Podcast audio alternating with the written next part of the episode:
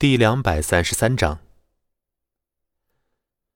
扭头看看外面的人山人海，甚至还有媒体混在人群中。秦克兰心想：若是直接拒绝，就等于当着全江城人的面打了彭展老板的脸。想来，就算是他再喜欢自己，也不会容忍得了吧。看着秦克兰的眉头越皱越深，和尚额头的冷汗都要下来了，真担心秦克兰直接甩手就走。呃呃，今天被包场了吗？呃，我不清楚呀。嘿嘿。和尚睁眼说瞎话。秦克兰撒了他一眼，没再说话，而是扫视着玫瑰餐厅，同样看到了不知道何时混进来的方圆。方圆也看到了他。秦克兰很显然不想来今天的约会，他穿的是职业装，瘦身西服西裤，眉头挂着愁容。看到自己的时候，微微一笑。可是啊，就是这样的一笑，也让方圆惊艳了。这样的女人，无论是穿什么衣服，都是那么好看。我去，这女人是谁呀？竟然比我还……婷婷没有把话说完，她不愿意承认有女人比自己还漂亮。方圆没有揭穿她的欲言又止，有些心酸的说道：“她就是今天的女主角。”啊，他！婷婷震惊了，眼中划过一丝不服。不过很快，她又说道：“你看她满脸不耐烦，怎么会是今天的女主角呢？”婷婷不认为有哪个女人能够拒绝这么浪漫的表白，而作为女主角，会在这样的场景中面露愁容吗？该有这样的表情的人，应该是她这样的旁观者才对呀。方圆看着秦可兰，无奈的说道：“可能他不知道今天的表白对象是谁吧？那可就真奇了怪了，表白者是谁？女主角竟然不知道？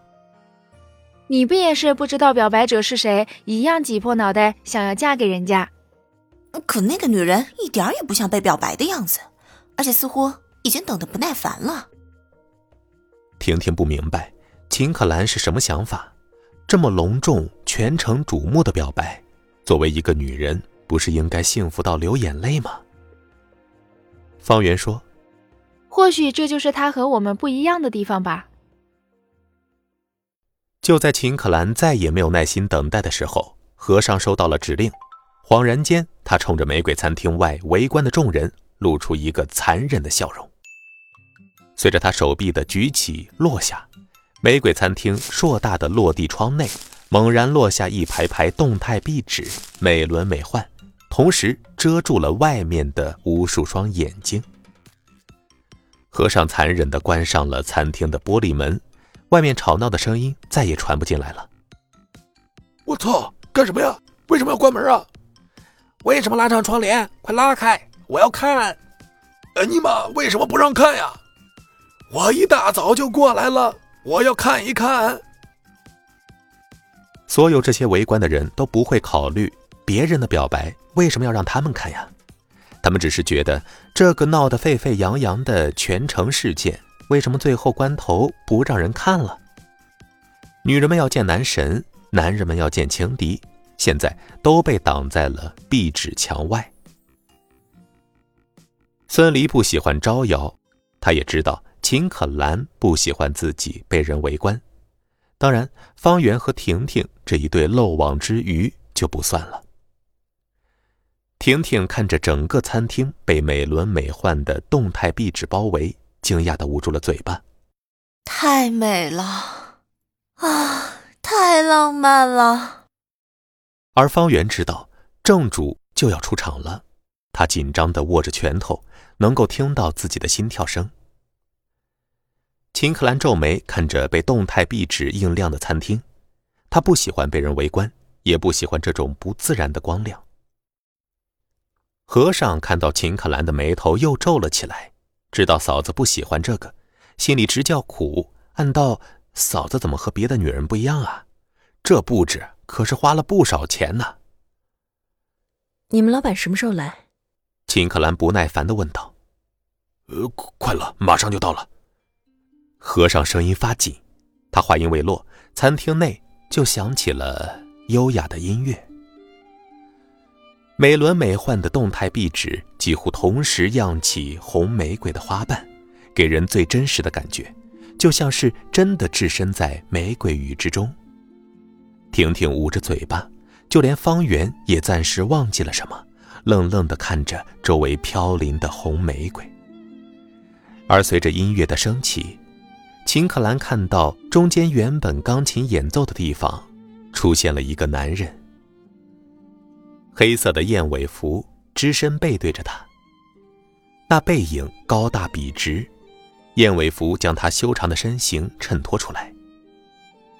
男人打了一个响指，紧接着，外放的音乐停止，渐渐的，钢琴声从他身边的施坦威钢琴上响起。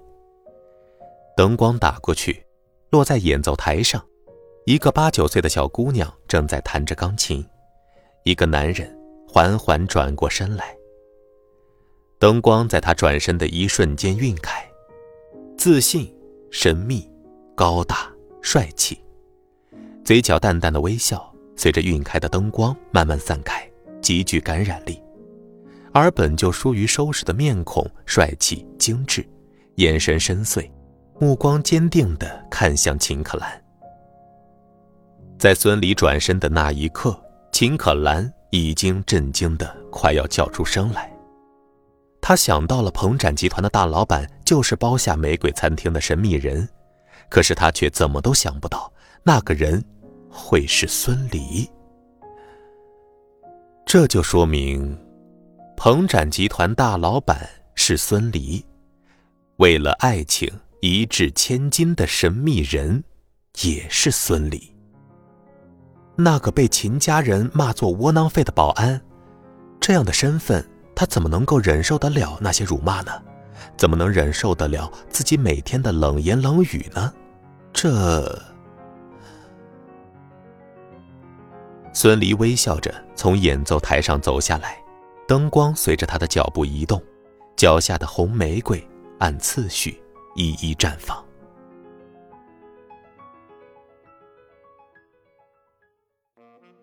本集播讲完毕，感谢您的收听。